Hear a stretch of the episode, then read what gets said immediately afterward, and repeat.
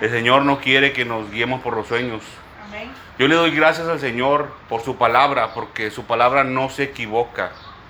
Y nosotros, yo lo sé, hermanos, que ningún hombre y que ninguna mujer, por más que diga, por más que trate de demostrar, no es más fuerte que el Señor.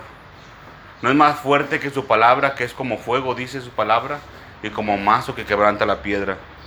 Me gustaría leer una parte de la palabra se encuentra en el libro de Jeremías, capítulo 23, versículo 16, dice así. Así ha dicho el Señor de los ejércitos, no escuchéis las palabras de los profetas que os profetizan, os alimentan con vanas esperanzas, hablan visión de su propio corazón, no de la boca del Señor. Dicen atrevidamente a los que me irritan. El Señor dijo, paz tendréis, y a cualquiera que anda tras la obstinación de su corazón dicen, no vendrá mal sobre vosotros, fíjese. A cualquiera que anda en la obstinación, para todo aquel que se cree más fuerte que el Señor, dicen los profetas mentirosos, no va a venir mal contra ustedes. No hagan caso, hermanos, hermanas, a los profetas mentirosos. Sí va a venir mal para aquel que es obstinado y que no atiende la palabra del Señor. ¿Por qué? ¿Quién estuvo en el secreto del Señor y vio y oyó su palabra? ¿Quién estuvo atento a su palabra y la oyó? He aquí que la tempestad del Señor saldrá con furor y la tempestad que está preparada para caer, preparada caerá sobre la cabeza de los malos. No se apartará el furor del Señor hasta que lo haya hecho y hasta que haya cumplido los pensamientos de su corazón. En los posteriores días lo entenderéis cumplidamente. O sea, se va a cumplir, hermanos. El furor del Señor va a venir para aquel que es obstinado, para aquel que se cree más fuerte que el Señor. Dice el 21, no envié yo a aquellos profetas. Dice, pero ellos corrían. No los envié, dice el Señor, pero ellos corrían. Yo no les hablé, mas ellos profetizaban. Mentiras, hermanos. Dice, pero si ellos hubieran estado en mi secreto, pero si ellos hubieran estado en mi secreto, habían hecho oír mis palabras a mi pueblo y lo habrían hecho volver de su mal camino y de la maldad de sus obras. Un, verdadero profeta del Señor hace eso, hermano. No le anda profetizando palabras vanas para que siga estando en su mal camino. No le anda con lisonjas. Ay, sí, hermanito. Ay, hermanita. El Señor sabe. No, hermanos, no es así.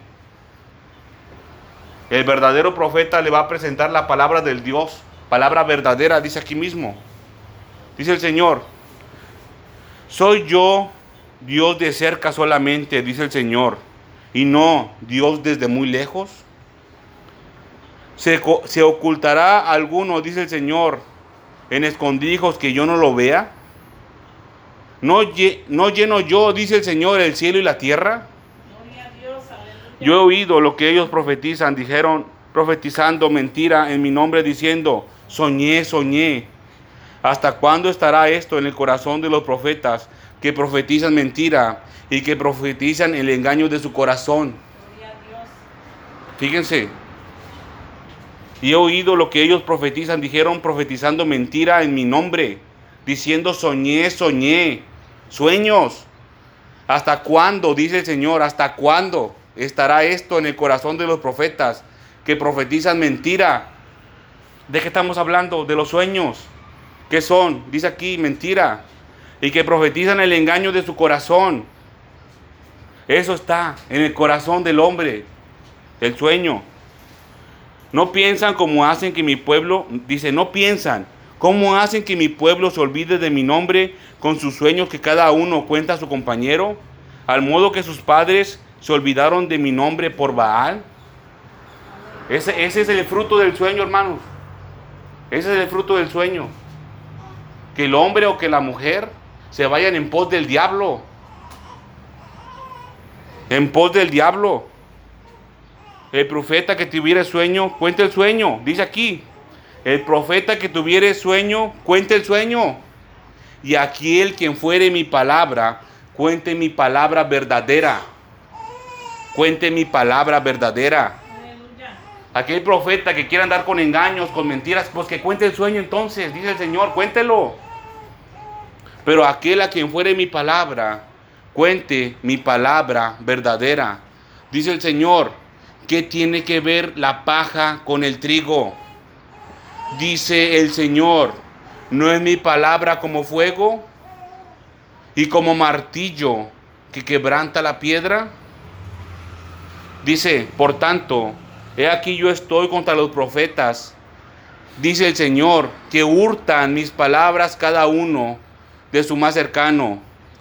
Dice el Señor, he aquí yo estoy contra los profetas que endulzan sus lenguas y dicen, Él ha dicho. He aquí yo el Señor estoy contra los que profetizan sueños mentirosos y los cuentan, y los cuentan. Dice, y hacen errar a mi pueblo con sus mentiras y con sus lisonjas. Y yo no los envié ni les mandé, y ningún provecho hicieron a este mi pueblo, dice el Señor. Miren mis hermanos y mis hermanas, ya no es tiempo de que andemos con la leche, ya es tiempo de que tomamos alimento sólido. Y como dice aquí la palabra, al que viniere sueño, pues entonces que cuente su sueño, que siga con la leche. Pero aquel al que viniere palabra de Dios, cuente la palabra de Dios verdadera. ¿Qué tiene que ver la paja, que son los sueños, con el trigo, que es la palabra de Dios? Nada. No tiene que ver nada. Yo le doy gracias al Señor Dios Todopoderoso porque nos habla por medio de su palabra.